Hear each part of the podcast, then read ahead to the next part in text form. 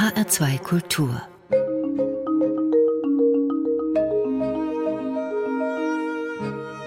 Doppelkopf Mein Name ist Daniela Baumeister. Guten Tag.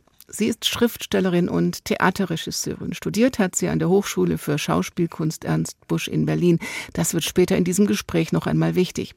Sie hat dann den unterschiedlichsten Theatern inszeniert und hat gerade wieder ein großes Theaterprojekt am Kommen. Auch das wird noch eine Rolle spielen. Genauso, dass sich viele ihrer Arbeiten zwischen Kunst, Kultur und Wissenschaft bewegen. Und genauso lang schreibt sie auch Kurzgeschichten, Erzählungen, Romane, die sich oft mit Abgründen, Seelenzuständen und Ängsten beschäftigen. In einer Geschichte steht steht sogar der Titel Unheimliche Geschichten.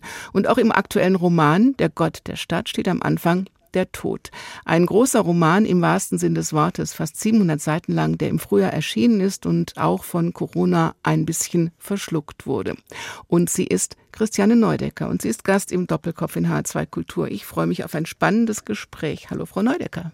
Hallo, Frau Baumeister. Ihre Geschichten und Projekte sind ungewöhnlich, oft etwas verstörend. Die Seele hat viele Zustände und Ebenen. Sie wirken aber, wenn ich das mal sagen darf, fröhlich und recht unkompliziert. Stimmt dieser Eindruck? Ich hoffe doch. Also es ist natürlich schon so, dass man als Schriftsteller immer gerne die Abgründe auslotet ähm, und sich da auch seelentechnisch hineinbegibt. Aber für mich ist es ganz wichtig, dass man dann idealerweise daran arbeitet, dass man selbst ausgeglichen bleibt, dass man Gegenpole setzt, dass man trotzdem fröhlich bleiben kann. Ja, wenn man sich auf die dunklen Seiten begibt, dass man dann immer noch das Licht sucht. Das ist äh, ein Lebensziel, dem ich versuche nahezukommen. Haben Sie denn diese dunklen Seiten? Ich fürchte. ich denke, jeder birgt ja Abgründe in sich und die Frage ist nur, wie weit man es zulässt. Also ich ja, glaube schon, dass man oder ich jetzt spezifisch das auch immer wieder auslote, aber immer mit einem Rettungsanker nach oben. Was fasziniert Sie an den dunklen Geschichten? Wo kommen die her? Mich interessiert letzten Endes der Riss in der Wirklichkeit. Also es ist äh, ja so, dass man oft nicht genau weiß, was sich hinter der Fassade verbirgt. Und ähm, wenn man ein bisschen Fantasie hat, dann kann man da natürlich auch viel Unheil vermuten. Interessant finde ich eben auch, was, was geschieht, wenn man mal die Realität verlässt. Also wenn man eben dann nicht mehr nur innerhalb der Realität bleibt, sondern vielleicht auch sich dem Unheimlichen zubeugt, so wie E.T.A. Hoffmann es gemacht hat, Daphne de Maurier. Das waren so meine Vorbilder für die Geschichten, auf die sie gerade anspielen. Ähm, also wo die Wirklichkeit dann eben zu schwanken beginnt und ähm, man sich dann doch auch fragt, ob das, was wir wahrnehmen, alles ist. Also da ist zum Beispiel ein toter Vater, der in der Begegnung mit einem Pantomimen zur Ich-Erzählerin zurückkommt. Haben Sie das auch auf der Straße gesehen zum Beispiel? Wie kommen Sie auf so eine Idee? Ja, diesen Stillsteher, dem bin ich tatsächlich begegnet und man muss auch sagen, mein Vater starb tatsächlich, als ich 17 mhm. Jahre alt war. Und der Tod ist natürlich die größte Unfassbarkeit, die einem begegnete im Leben. Auch das Verschwinden des Menschen, der ja doch irgendwo noch da ist, aber dann immer weiter zu verblassen beginnt. Und die Frage, wohin, ja, wohin begeben wir uns, wenn wir irgendwann mal körperlich aufhören zu existieren? Was passiert mit der Seele? Was passiert auch mit der Seele allein schon, wenn man schläft? Was bedeutet der Körper? Das waren so Fragen, die mich immer wieder umgetrieben haben und die ich in der Geschichte versucht habe zu greifen. Sie haben auch eine Geschichte, die mit einer medizinischen Überdruckkammer zu tun hat und über Gefühle geht, die dann keine guten sind. Also das sind ja nur Ausnahmesituationen. Fällt Ihnen das auch ein oder haben Sie das auch erlebt? Das habe ich tatsächlich auch erlebt. Ich hatte mit äh, Anfang 20 sehr mit Hörstürzen zu kämpfen. Äh, Gott sei Dank dann längere Zeit nicht mehr. Und Hörstürze sind so eine Sache. Da, klar, es gibt äh, Knallschusstraumata. Aber oft wird halt gesagt, na ja, haben Sie den Stress? Mhm. haben Sie den Stress, weil man irgendwie denkt, man kann es nicht genau erklären, woher das kommt. Und äh, ich finde das immer ganz furchtbar, weil dann wird einem mehr oder minder suggeriert, man hätte ja selber äh, das auch noch herbeigehext.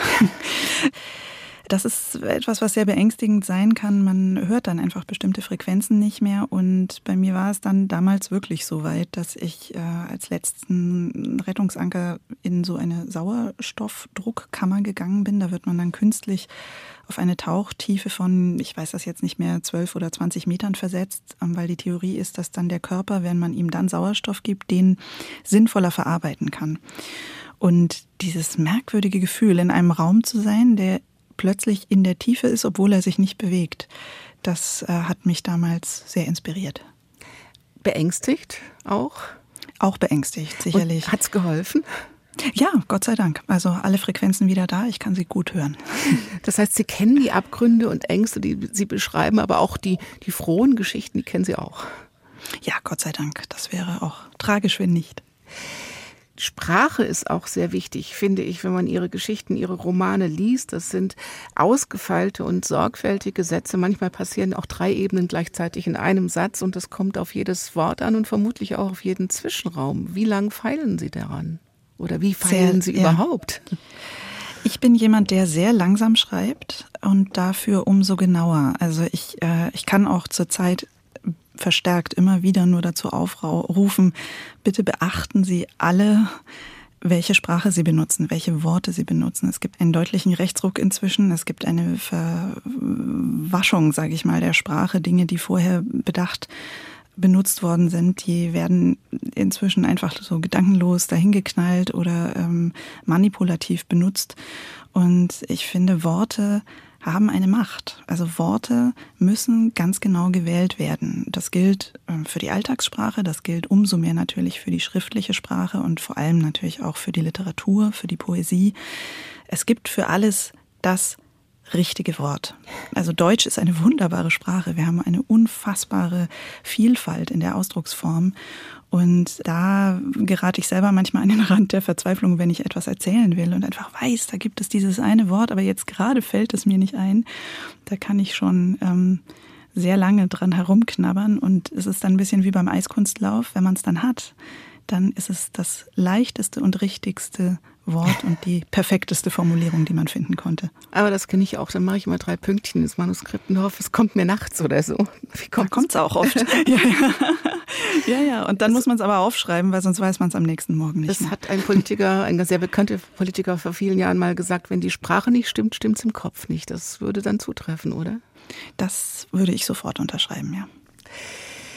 Über teuflisch gutes Sprechen sprechen wir gleich über den Gott der Stadt, wo auch Götter ihre teuflischen Seiten zeigen dürfen. Aber jetzt denke ich, sollten wir erstmal Terrible Things musikalisch hören. Was für furchtbare Geschichten haben Sie denn musikalisch mitgebracht? Äh, ich habe jetzt mitgebracht äh, von April Smith and the Great Picture Show Terrible Things. If you dig under my feet, you will find things that you don't want to see.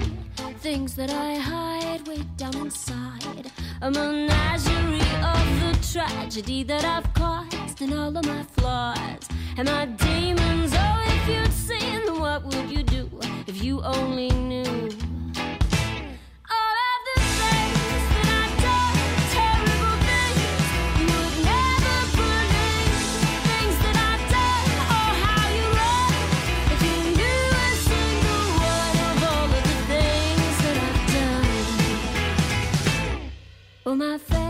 Give me away?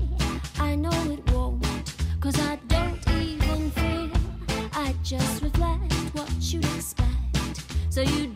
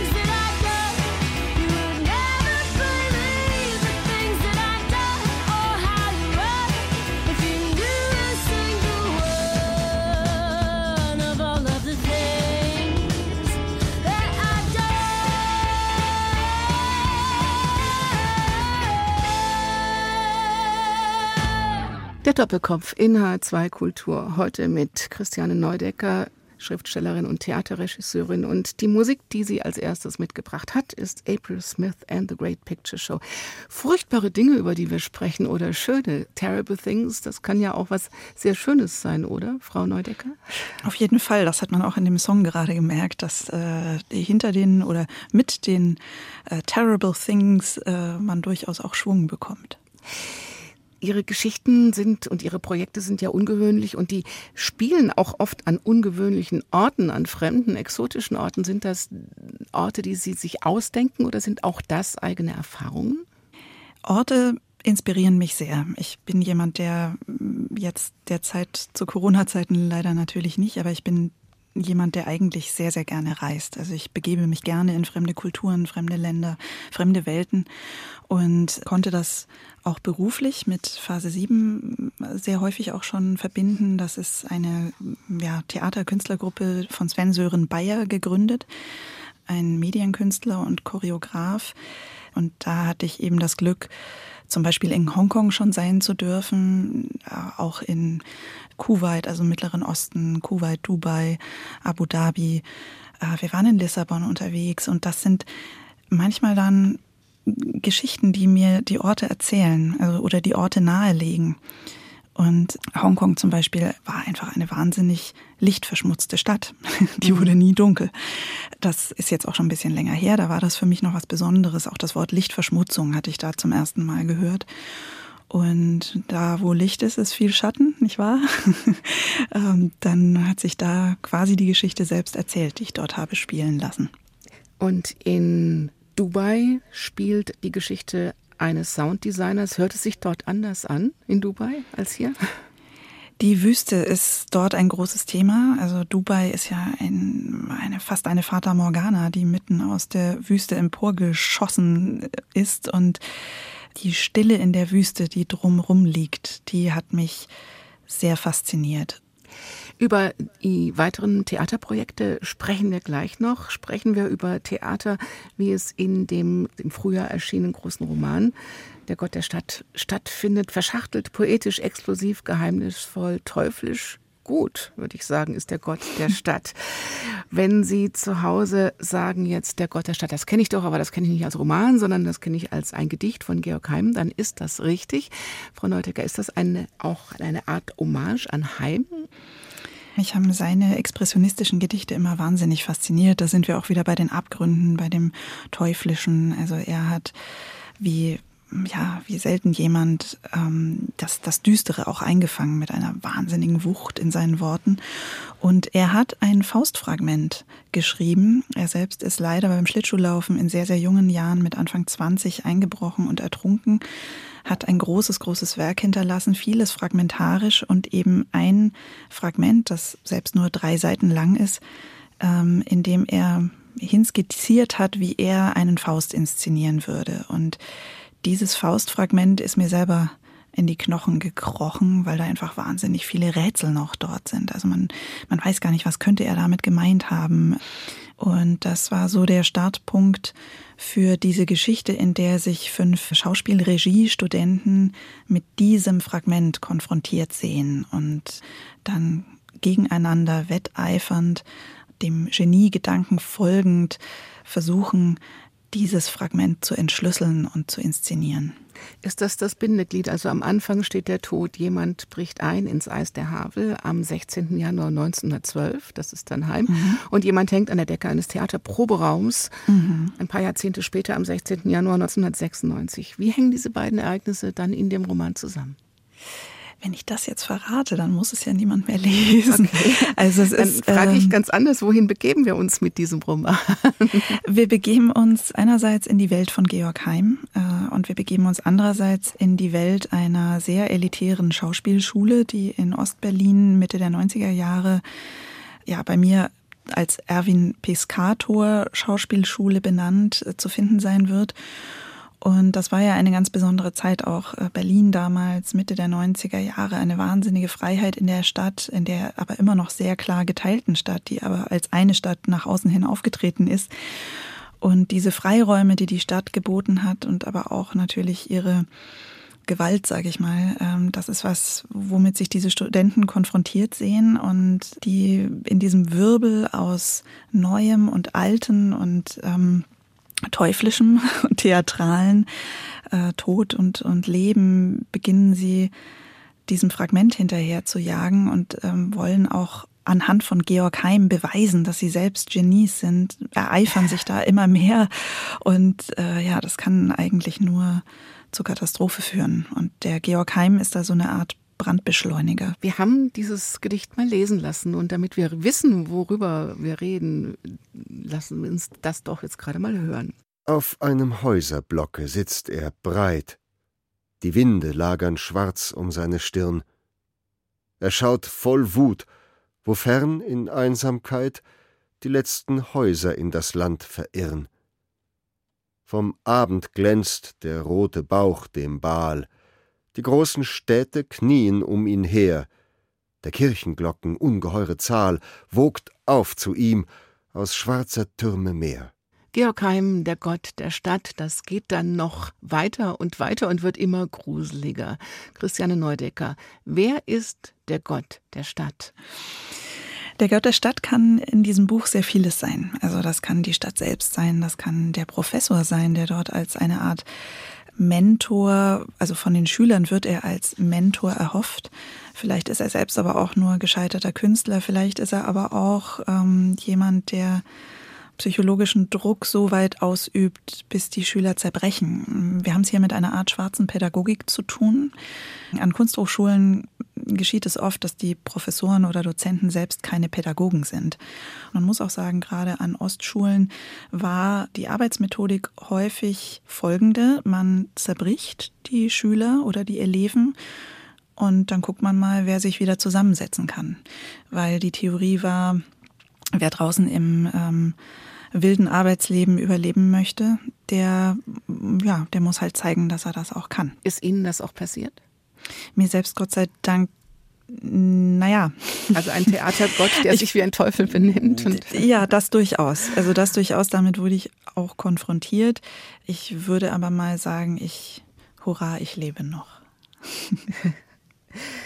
Fühlen Sie da jetzt auch so eine Seelenverwandtschaft mit diesem Theaterkollektiv, sage ich mal, das Sie erfunden haben? Das ist, das ist ganz irre. Also Seelenverwandtschaft sowieso mit meinen Figuren immer. Und in diesem Fall habe ich die fast körperlich vor mir gesehen. Das war wirklich, also wenn ich mich mal gerade sehr konzentriert hatte auf den Text, es ist mir in dem Fall tatsächlich passiert, dass ich, ich, ich arbeite manchmal, wenn mir mein ähm, Arbeitszimmer zu still wird, äh, gehe ich manchmal tatsächlich raus und arbeite in einem ganz spezifischen Café, das ich jetzt nicht verraten werde, damit sich da nicht noch mehr Schriftsteller rumtreiben und mir meinen Tisch, ich brauche diesen einen Tisch, äh, streitig machen. Und da ist es mir in diesem Fall tatsächlich passiert, dass ich in einer Szene sehr intensiv drin war und dann so flüchtig nach oben geguckt habe und dachte, ah ja, da drüben sitzen sie ja und dann so mit, mit theatraler Zeitverzögerung äh, zehn Sekunden später so einen berühmten Double-Take gemacht habe und gesagt habe, was? Nein, das kann doch gar nicht sein. Waren sie dann natürlich auch nicht, die Figuren. Aber ähm, ich habe an diesem Buch sehr lang geschrieben, vier Jahre. Und da werden die schon sehr plastisch. Ja, später war ich richtig traurig, als das Buch zu Ende war und eine Freundin von mir hat dann gesagt, naja, ist aber klar, es äh, so als hätten die dich aus ihrer WG geschmissen. Haben Sie in dieser WG sich auch öfters mal geärgert? Haben die mal nicht abgespült oder ziemlich viel Unsinn gemacht? oder haben Sie, also haben die Figuren ihr Eigenleben entwickelt und sind auch mal von der Geschichte abgewichen? Ja, da muss man echt aufpassen. Also die sind äh, schlimmer als ein Sack Flöhe zu hüten. Das ist wirklich ganz verrückt. Das ist einerseits ja gut, wenn die Figuren äh, beginnen, Dinge zu machen, die man sich vorher nicht ausgedacht hat.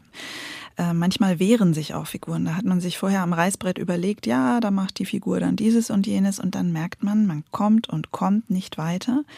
Das ist dann oft, weil die Figur sich sperrt, weil es ihrem Charakter nicht entspricht. Und da ist dann tatsächlich das Werk oder die Figur klüger als der Autor.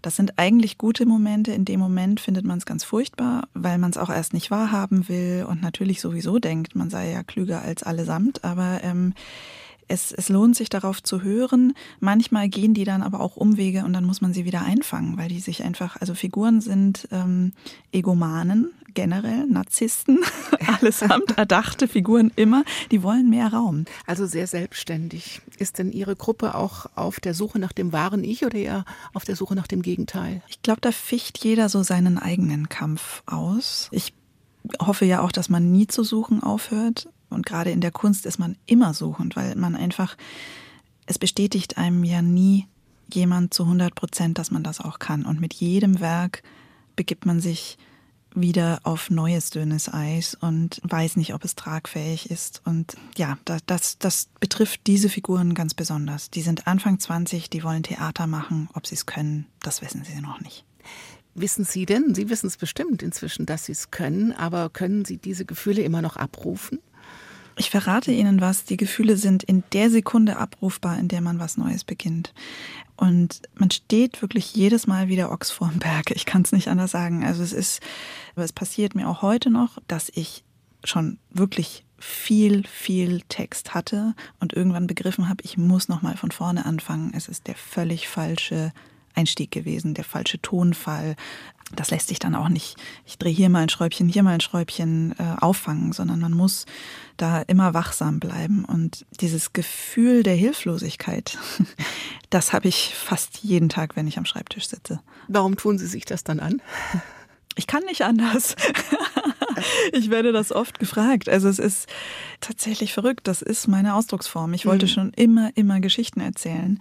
Wenn man mir jetzt den Rechner und Stift und Papier wegnähme, das wäre so die größte Folter, der man mich unterziehen kann. Gut, dann würde ich anfangen zu plappern und wäre nicht zu stoppen, aber Geschichten erzählen ist mir einfach in die Wiege gelegt worden. Haben Sie eigentlich äh, Georg Heim immer im Hinterkopf gehabt dann auch? Sehr. Ich habe mich auch sehr in sein Leben nochmal hineingekniet, ähm, so wie die einzelnen Figuren es machen. Ja, ich habe mir seine Porträts angeguckt. Ich bin dann selbst auch nochmal äh, zu der Originalhandschrift von diesem Faustfragment gefahren. Die gibt es tatsächlich noch. Und das war Wahnsinn. Also wenn man da wirklich sitzt vor dieser Handschrift, die es heute noch gibt und sieht, wie hat dieser längst verstorbene junge Mann den Stift geführt? Ähm, wo hat er da vielleicht gezittert? Wo war er ungeduldig? Da hat er noch mal was durchgestrichen. Also ich habe richtig Gänsehaut bekommen, als ich das gesehen habe. Für mich war er sehr real und noch sehr am Leben. Der Gott der Stadt und wir bewegen uns jetzt auf Schlittschuhen auf gar nicht so dünnem Eis. Zur nächsten Musik. Was würden Sie vorschlagen? Ich würde vorschlagen, damit wir äh, zurück ins Leben finden und ein bisschen weg von den finsteren Gedanken, hören wir jetzt von Henning Wieland Tanz um dein Leben. Es klingt zwar etwas sonderbar, doch es ist gar nicht kompliziert. Ich hab gerade eben mit dem lieben Gott telefoniert. Der schrie durchs Telefon, hast du denn gar nichts kapiert?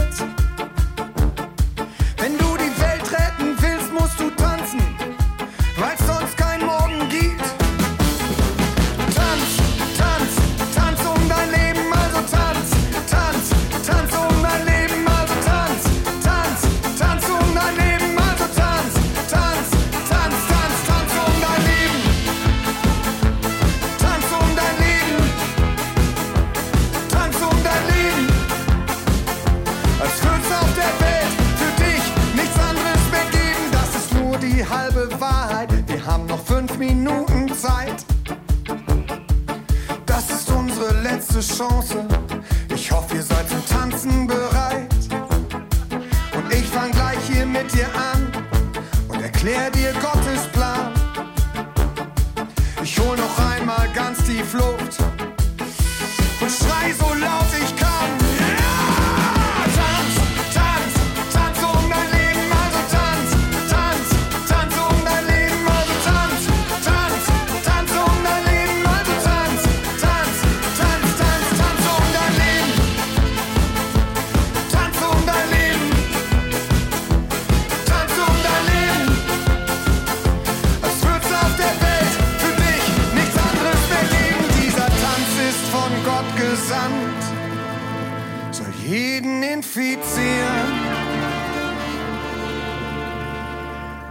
Also, wenn du die Welt retten willst, schau deinen Nachbarn an und tanz ganz ungeniert.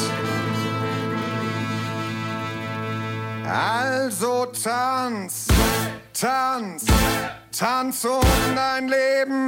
Also tanz, tanz, tanz um dein Leben. Also tanz, tanz. tanz Tanz um dein Leben, also tanz, tanz, tanz, tanz, tanz, tanz, tanz. tanz.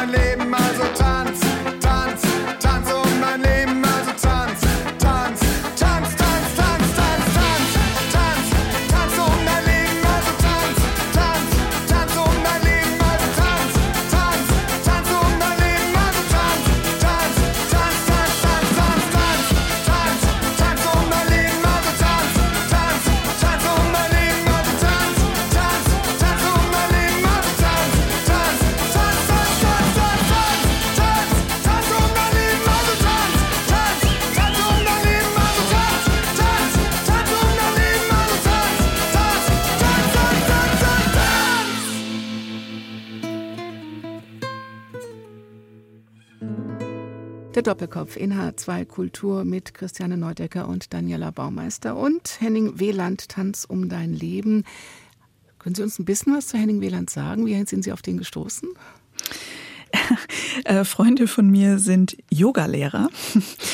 Die haben die lustige Angewohnheit, dass sie manchmal auch eben nicht so äh, gediegen sozusagen und mit Durchatmen einsteigen in ihre Yogastunden, sondern äh, wirklich mit ganz viel Kraft und Schwung und Dynamik. Und das war ein früher Morgen auf La Gomera, als ich mit den beiden unterwegs war. Und äh, ich bin kein Morgenmensch, wirklich absolut nicht. Und dachte noch, mein Gott, wo soll das denn heute hinführen?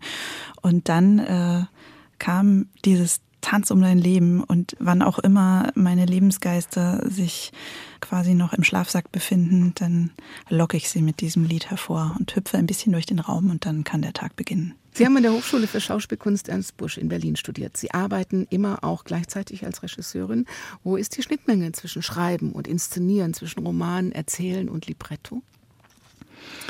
Es ist das Geschichtenerzählen. Es ist eine andere Ausdrucksform für das Geschichtenerzählen. Das eine ist sehr visuell, ähm, also das Theater. Es ist äh, verknüpft mit dem Input anderer Künstler. Man mm, kommt auf Dinge, auf die man alleine eben nicht käme. Das hat, bietet auch viel Reibefläche, ist manchmal anstrengend. Gerade auch am Stadttheater, also wenn man als, als Außenstehender, was man als Regisseur ja immer ist, quasi in ein funktionierendes Ensemble hineinkommt, dann ist man ja immer erstmal so der der, der außen ist.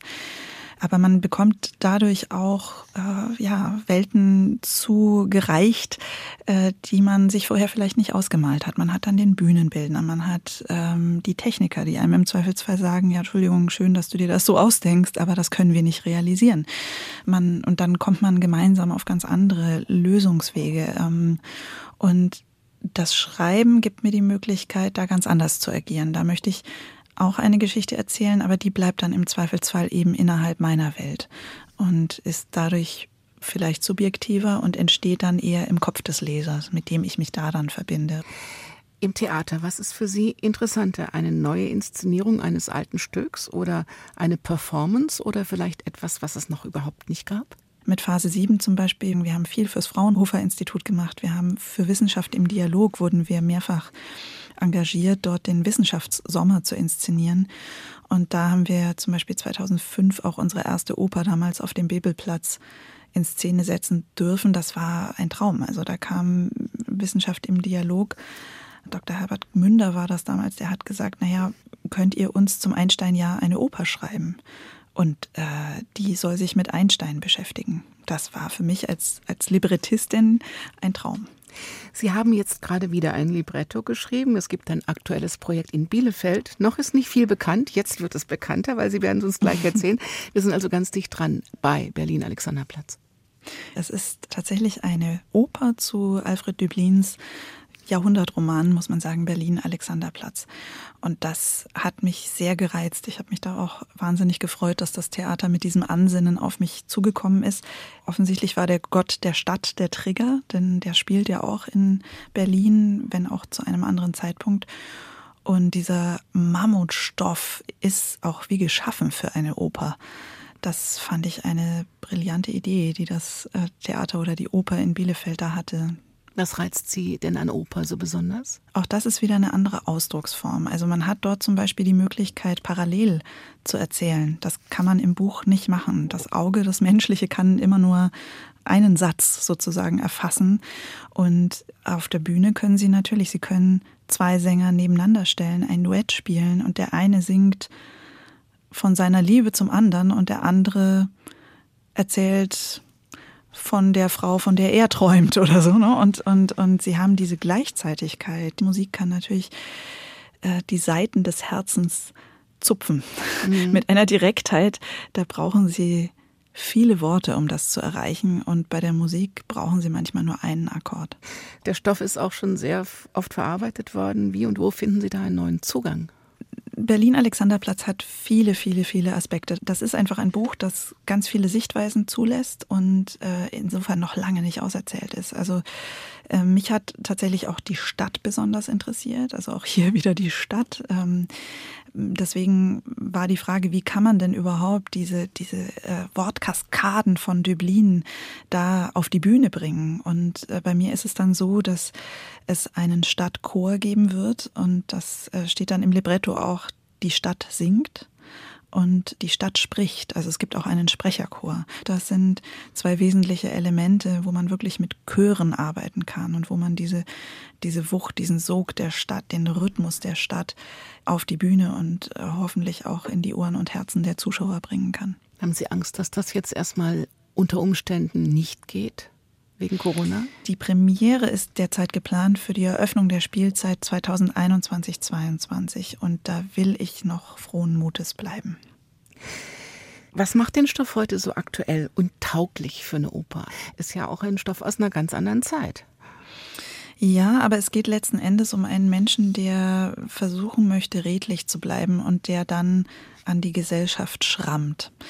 Äh, natürlich auch an seine eigenen ähm, Beschränkungen, sage ich mal. Ähm, es wird oft vergessen, Franz Bieberkopf, die Hauptfigur, der kommt ja aus dem Knast, aber der ist da nicht fälschlicherweise gelandet. Also der ist da gelandet, weil er seine Freundin erschlagen hat. Er saß dort wegen Totschlags. Also wir haben es hier nicht mit einem Helden zu tun, der jetzt von der bösen Gesellschaft aufs Kreuz gelegt wird, sondern wir haben es durchaus mit einer komplexen Figur, mit einem komplexen Charakter zu tun.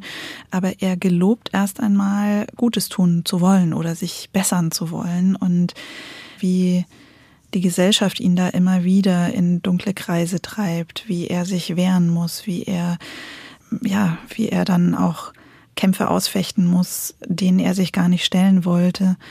Das ist schon ein Thema, das weiterhin aktuell ist und vielleicht auch aktueller denn je. Und man sieht auch dort schon, das ist eine Zeit, in der man schon spürt, wie die Politik sich entwickeln wird. Berlin-Alexanderplatz ist ja letzten Endes auch äh, auf dem Scheiterhaufen gelandet. Auch das leider hat eine Aktualität, ja, eine hervorlugende Brutalität, die, wie wir sehen, immer wiederkehren kann. Insofern halte ich das für ein lesenswertes Buch nach wie vor und für ein umso mehr gerade spielenswertes Werk. Musik haben Sie jetzt noch von Portugal the Man, Feel It Still. Keep my hands on myself.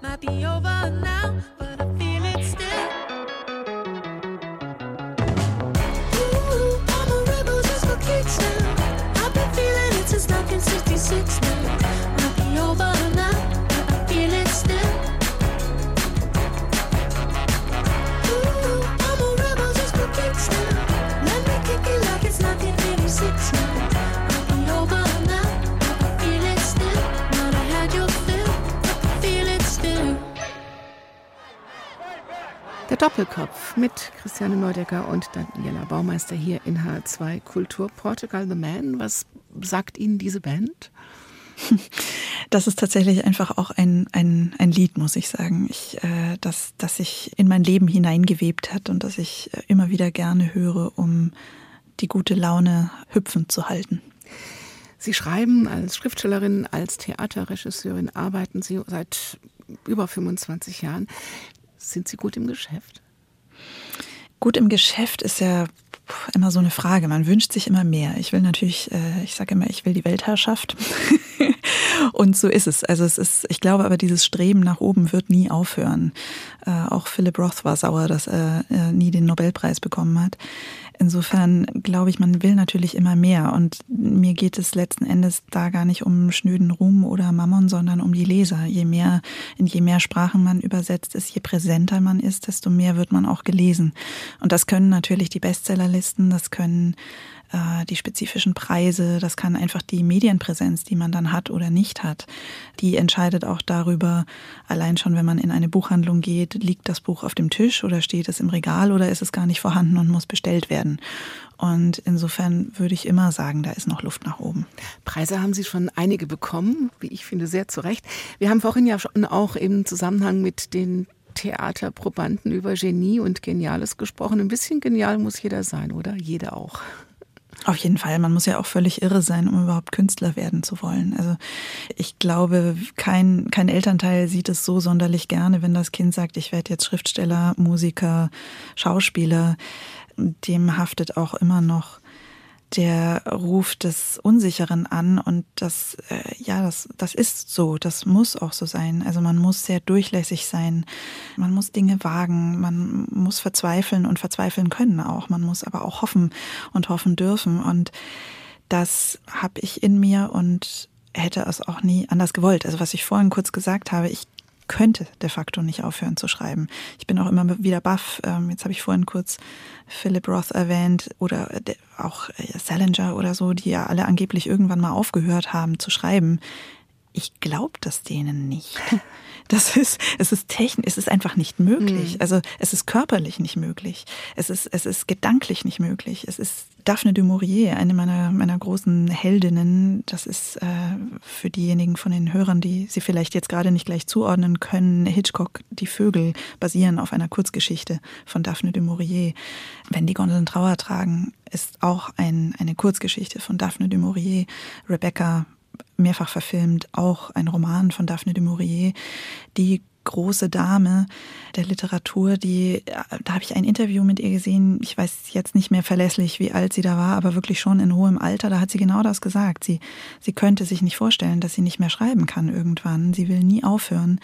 Und dann leider hatte sie später, ich glaube, es war ein Schlaganfall, auf jeden Fall konnte sie dann nicht mehr schreiben und dann ist sie auch relativ schnell erloschen, würde ich mal sagen. Und das äh, hofft man immer, dass es einem selber nicht passiert, aber solange ich einen Stift halten kann, will ich schreiben.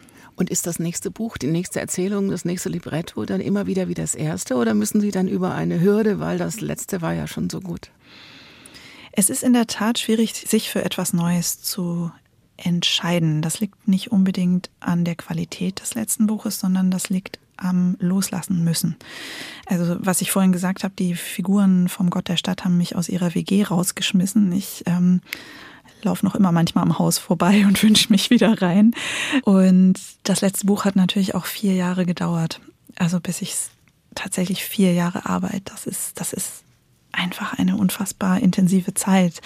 Und dieses Wissen, dass man mit jedem neuen Buch, selbst wenn es jetzt nur ein Jahr ist, eineinhalb Jahre sind, zwei Jahre sind, dass man sich mit diesem Stoff die ganze Zeit beschäftigen wird, das lässt die Hürde erstmal wachsen. Und dann kam Corona. Das Buch war kaum draußen. Dann kamen die Einschränkungen. War Mhm. das für Sie eine Zumutung oder letztendlich dann auch wieder eine Art von Ideenpool? Man hatte ja nichts anderes zu tun oder konnte nicht viel anderes machen. Es liegt schon schwer auf der Seele. Das muss ich zugeben. Und Sie erwähnen es gerade. Also ich, die ganze zweite Lesereise ist äh, natürlich zerbrochen dann in dem Moment. Das waren wunderschöne Termine. Es wäre äh, Madrid, ich hätte in Madrid gelesen, in Jekaterinburg, Westsibirien. Also es waren wirklich auch internationale Termine, die dann überhaupt nicht mehr möglich oder denkbar waren. Und das ist natürlich erstmal bedauerlich.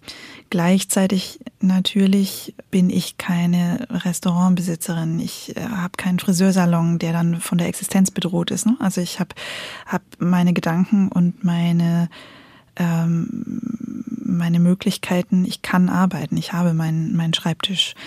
Den kann mir im Moment keiner nehmen. Aber es ist natürlich alles fragiler geworden und es beeinflusst dann schon auch die Geschichten, die man erzählen will. Sie werden uns nicht verraten, an was Sie als nächstes arbeiten. Ich Sie ahnen es, richtig. Ich, ich vermute mal, mutlos werden ist nicht, ne? Mutlos werden, nein. Also aufgeben ist nicht. Sowieso nicht. Äh, Das vorwärts immer, rückwärts nimmer. Nein, das ist, es ist schon so, dass ich denke, Geschichten hat man ja auch jetzt gesehen, auch während des Lockdowns gesehen. Geschichten werden die Menschen immer brauchen. Die Frage ist nur, was will man von den Geschichten? Was sucht man selbst in Geschichten? Und vielleicht ist es dann diesmal eben nicht mehr das Düstere. Vielleicht ist es dann genau das Helle, das man jetzt braucht. Und vielleicht möchte man auch wieder echte Menschen sehen, in Lesungen zum Beispiel und nicht nur im Stream, im Fernseher oder im Computer. Ja, ja, das ist ganz, ganz wichtig. Also äh, ich weiß nicht, ob ich das hier verraten darf, dass wir beide ja gerade in, in Kassel auf der Bühne auch waren gemeinsam. Und das war für mich wunderbar. Also endlich wieder meine Leser sehen und erschnuppern und hören und das äh, sich austauschen können, dann auch kurz noch nach der Lesung und den Atem im Raum hören, wenn der Text den Lesern begegnet. Also diese, diese Stille, diese gespannte Stille, diese Aufmerksamkeit, dieses Lauschen, das fehlt mir als, ähm, ja, als Schriftstellerin und das fehlt mir aber auch umgekehrt als Hörerin, als Leserin selbst. Ich lese ja auch und ich will auch meine Autoren auf der Bühne haben und ich will auch lauschen können und sehen können, wer steckt hinter dem Buch und die Begegnung mit dem Menschen, dieser zwischenmenschliche Austausch, das ist doch letzten Endes das, was uns ausmacht. Im Buch Der Gott der Stadt, der spielt ja in Berlin der Nachwende und das ist eine Zeit, in der alles möglich schien. Nehmen Sie von diesem Gefühl jetzt in diese Zeit heute ein bisschen was mit, wo wir doch alle sehr verunsichert sind und nicht so richtig wissen, was ist noch möglich und wann und ob überhaupt und wie geht's weiter? Das lässt sich leider nicht vergleichen. Also Berlin damals hatte eine Waghalsigkeit und eine, äh, eine Energie, die jetzt leider nicht spürbar ist. Also jetzt finde ich, ist doch eher die Unsicherheit und die Angst äh, das, was uns alle bestimmt. Und die Dinge, die man gewittert hat damals in Berlin, die waren eigentlich alle immer eher positiv, was Besonderes. Hier kann was entstehen, was, was neu werden. äh, Und, und hier im Moment ist es doch ein eher, ja, sich zurückziehen, ein Abwarten, selber nicht handeln können. Also damals war es ja so, oh, wir können was riskieren und da kann dann was Großes draus werden. Äh, Jetzt ist es eher Verhalten. Wir wissen, wir kennen viele, viele Faktoren noch nicht und die sind potenziell dann vielleicht bedrohlich und das führt natürlich zu einem, ja, zu einem eher in sich gekehrt sein, äh, was auch positive Seiten hat natürlich, aber ähm, ich glaube, wir dürfen den Frohmut nicht verlieren und den Glauben daran, dass die Dinge auch wieder wachsen können und dass das Miteinander doch wichtiger ist als die Vereinzelung. Ihre Hauptprotagonistin Katharina sagt, es gibt nie nur eine Wahrheit. Was heißt das denn jetzt für Sie und Ihr Leben? Das ist ein Satz, der wird mich, glaube ich, immer begleiten. Weil das, was wir jetzt erleben, werden wir in einem Jahr ganz anders betrachten, als wir es jetzt sehen. Zum Beispiel, es gibt Dinge, die wir jetzt vielleicht einfach noch nicht wissen. Und dann ist es aber was, was ja passiert im, eigenen Gedankengang, dass wir Dinge klittern äh, oder aufbauschen oder verdrängen. Äh, da macht der menschliche Geist ja ganz erstaunliche Sachen. Und ähm, insofern glaube ich, ist das so ein, eine Art Leitsatz. Ähm, die Dinge sind sowieso nie so, wie sie scheinen und wir werden sie uns aber im Zweifelsfall auch immer irgendwie wieder hindrehen oder ähm, stilisieren und das sollte man vielleicht für sich und auch für andere immer wieder im Blickfeld ähm, haben. Das, was, was man selber so wahrnimmt, kann jemand anderer ganz, ganz anders wahrnehmen. Und die Wahrheit liegt vielleicht irgendwo dazwischen oder vielleicht gibt es eben nicht nur eine Wahrheit. Vielleicht hat der eine seine, der andere eine andere und wir bewegen uns dann immer nur in den Schnittstellen. Und vielleicht hat dieser Satz noch eine ganz andere, besondere Bedeutung, denn als Sie ihn geschrieben haben, sah die Wahrheit auch ganz anders aus. Vielleicht müssen wir einfach vieles neu denken.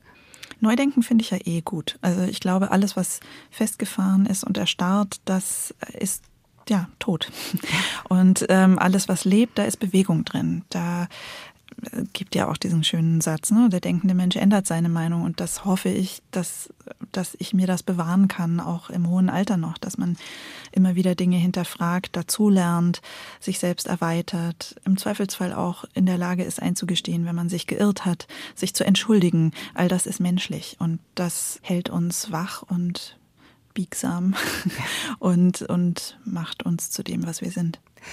Im Gott der Stadt ist die Faustfrage natürlich auch ein großes Thema. Welchen Preis würde man zahlen? Wie sieht der Pakt mit dem Teufel aus, um ein bestimmtes Ziel zu erreichen, zum Beispiel in der Kunst noch weiterzukommen? Das ist eine Frage auch für Sie. Ich will hoffen, dass ich meine Seele nicht dem Teufel verschreiben würde, wenn er mir der, der, dererlei Angebote machen würde. Aber ich kann meine Hand auch für mich nicht ins Feuer legen. Menschen sind immer verführbar und äh, es gibt für jeden ein Angebot, das er nicht ablehnen kann. Vielleicht ist der Teufel ja auch im letzten Song, denn irgendeiner möchte gerne etwas und bittet doch sehr. Was haben Sie da noch Ja. mitgebracht? Da habe ich mitgebracht Madcon Beggin, please.